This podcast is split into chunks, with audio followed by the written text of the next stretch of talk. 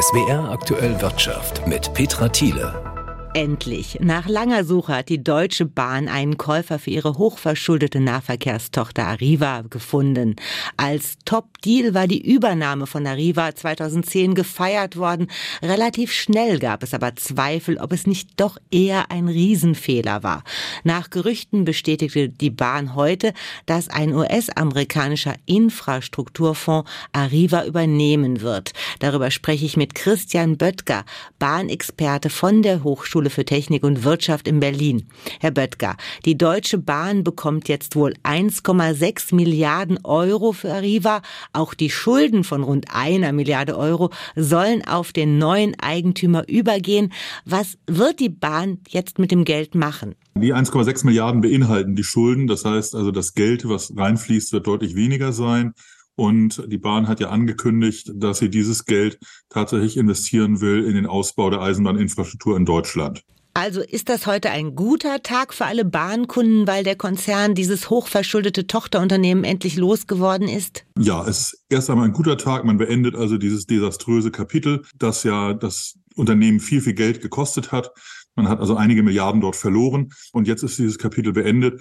Etwas besorgniserregend ist, dass die DB AG unter anderem Namen in einer anderen Tochtergesellschaft wieder anfängt, gleiche Geschäfte neu aufzubauen. Was sind da Ihre Befürchtungen? Naja, also man hat ja gesehen, dass es relativ schwer ist, in diesem Markt Geld zu verdienen und die Bahn möchte aber von diesem Geschäft ungerne lassen und fängt jetzt wieder an, diese riskanten Geschäfte zu machen und zu befürchten ist, dass dann das nächste Milliardenfiasko dann auch mit einem der nächsten Projekte wieder eingekauft wird.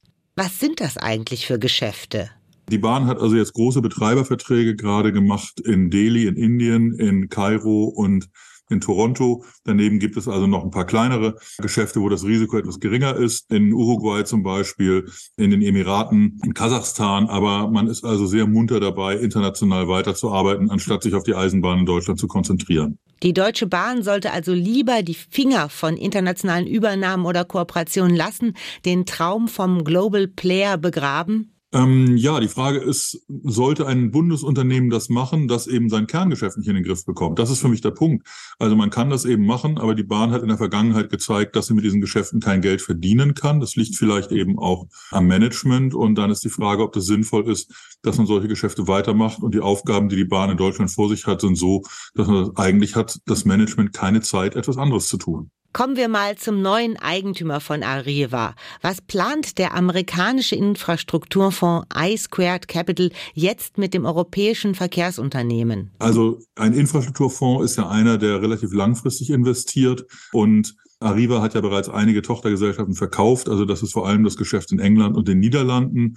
Und das ist also ein Geschäft, das momentan einigermaßen stabil läuft. Man wird sicher sehen, dass man das noch ein bisschen profitabler macht.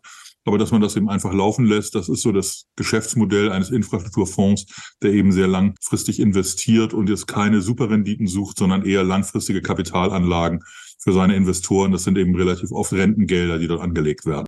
Unterm Strich kann man also heute sagen, für Arriva ist der neue Eigentümer besser, für die Deutsche Bahn ist es gut, dass sie Arriva losgeworden ist.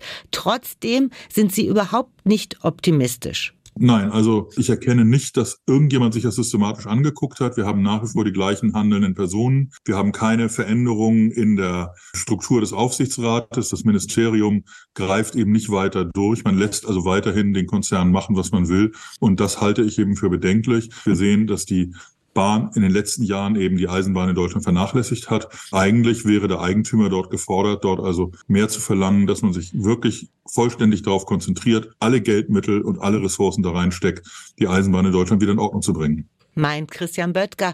Er ist Bahnexperte an der Hochschule für Technik und Wirtschaft in Berlin. Das rheinland-pfälzische Pharmaunternehmen Böhringer Ingelheim hat eigentlich einen guten Ruf und gilt auch als attraktiver Arbeitgeber. Nun muss Böhringer Ingelheim wegen illegaler Preisabsprachen eine Millionenstrafe zahlen.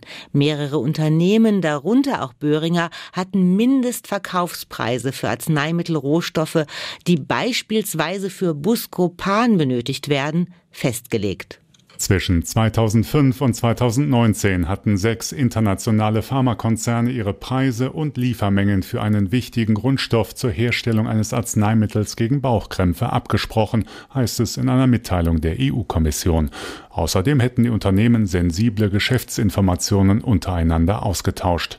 Gegen fünf der Kartellmitglieder hat die Brüsseler Behörde deshalb heute Bußgelder in Höhe von insgesamt 13,4 Millionen Euro verhängt. Dem irischen Konzern C2 Pharma wurde die Strafe erlassen, weil er sich als Kronzeuge bei der Kommission gemeldet hatte. Mit 10,4 Millionen Euro muss Böhringer Ingelheim den Löwenanteil der Geldbuße bezahlen. Weil das Unternehmen aus Rheinland-Pfalz seine Beteiligung an dem Kartell zugegeben hatte, ist laut Kommission ein zehnprozentiger Rabatt schon abgezogen worden. In einer Erklärung auf Anfrage der SWR Wirtschaftsredaktion schreibt der Konzern, Böhringer Ingelheim akzeptiere die Entscheidung und habe während der Untersuchung vollumfänglich mit der Europäischen Kommission zusammengearbeitet. Der zuständige EU-Kommissar Didier Reinders sagte, damit werde zum ersten Mal ein illegales Kartell in der pharmazeutischen Industrie bestraft. Gerade in dieser so wichtigen Branche sei Wettbewerb eine wesentliche Voraussetzung für den Zugang zu erschwinglichen Medikamenten. Das Verfahren gegen einen siebten Konzern läuft weiter, weil sich die Unternehmensführung nach Angaben der EU-Kommission gegen einen Vergleich entschieden hat. Stefan Überbach, Brüssel. Beim Branchengipfel des Instituts für Automobilwirtschaft waren heute in Baden-Württemberg auch chinesische Hersteller mit dabei und sie präsentierten sich, wie schon zuvor bei ähnlichen Veranstaltungen, sehr selbstbewusst. Wir sind gekommen, um zu bleiben, erklärte Jan Oemicke, verantwortlich für die chinesische Marke MG auf dem Branchentreffen in Nürtingen und beschrieb damit das neue Selbstvertrauen chinesischer Hersteller, die mit ihren E-Autos stärker als bisher noch auf den deutschen und europäischen Markt drängen. So kündigte Markus Schrick vom chinesischen Xpeng-Konzern an, die E-Fahrzeuge der Marke in Kürze auch über Händler in Deutschland anzubieten. Zwar haben deutsche Unternehmen wie Mercedes, BMW, VW oder Opel mittlerweile alle unterschiedliche E-Autos im Angebot, Angebot. Allerdings fehlten bisher kleine und günstige E-Fahrzeuge, kritisierte Autoexperte Stefan Reindl. Opel-Geschäftsführer Florian Hüttel versicherte vor den rund 550 Teilnehmenden in Nürtingen, man arbeite daran, günstigere Stromer anzubieten. Auch Hildegard Müller, die Präsidentin des Branchenverbands VDA, gab sich überzeugt, dass die deutschen Hersteller im internationalen Wettbewerb bestehen werden. Damit Deutschland weiterhin Exportnation bleibe, bedürfe es allerdings auch politischer Weichenstellungen. Geli Hensoldt, SWR Wirtschaftsredaktion. Der Streamingdienst Netflix hat weltweit seine Preise angehoben. Trotzdem konnte Netflix neue Kunden hinzugewinnen. Alexander Winkler aus der SWR Wirtschaftsredaktion. Warum laufen die Abonnenten nicht eher davon? Netflix scheint inzwischen einfach für viele eine feste Größe in ihrem Fernsehkonsum zu sein, so sehr, dass es auch etwas mehr kosten darf. Seit dem Frühjahr prüft Netflix ja deutlich strenger, ob alle, die einen Account gemeinsam nutzen, auch wirklich Teil desselben Haushaltes sind, also ob sie dieselbe IP-Internetadresse verwenden. Ist das nicht der Fall, müssen Abonnenten entweder pro zusätzlichem Nutzer deutlich mehr bezahlen oder die anderen rausschmeißen.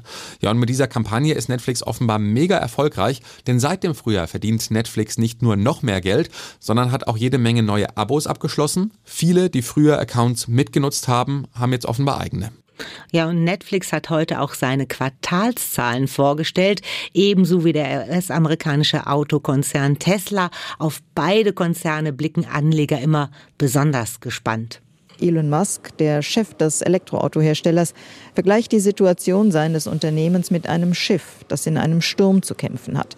Der Umsatz ist im Jahresvergleich zwar gestiegen, aber längst nicht in dem Maße, wie das im Vorfeld erwartet worden ist. Die Gewinne rückläufig. Es wurden auch nicht mehr so viele Fahrzeuge ausgeliefert wie gedacht. Musk bringt das in Zusammenhang mit der Modernisierung von Fabriken. Deswegen mussten Werke zeitweise stillgelegt werden. Ganz anders Netflix. Auch hier spricht man von herausfordernden Zeiten, das vor allem in Bezug auf die Streiks von Drehbuchautoren und Schauspielern in Hollywood. Der Streamingdienst will nun Preiserhöhungen durchführen. So soll das günstigste werbefreie Abo zunächst für Kunden in den USA, in Frankreich und in Großbritannien teurer werden. Hier in Deutschland soll das günstigste werbefreie Abo für Neukunden nicht mehr buchbar sein. Was die Kunden stört an der Börse, kommt das gut an. Netflix-Papiere im Computerhandel zeitweise mehr als 14 Prozent im Plus. Claudia Wehrle, ARD Finanzredaktion. Frankfurt.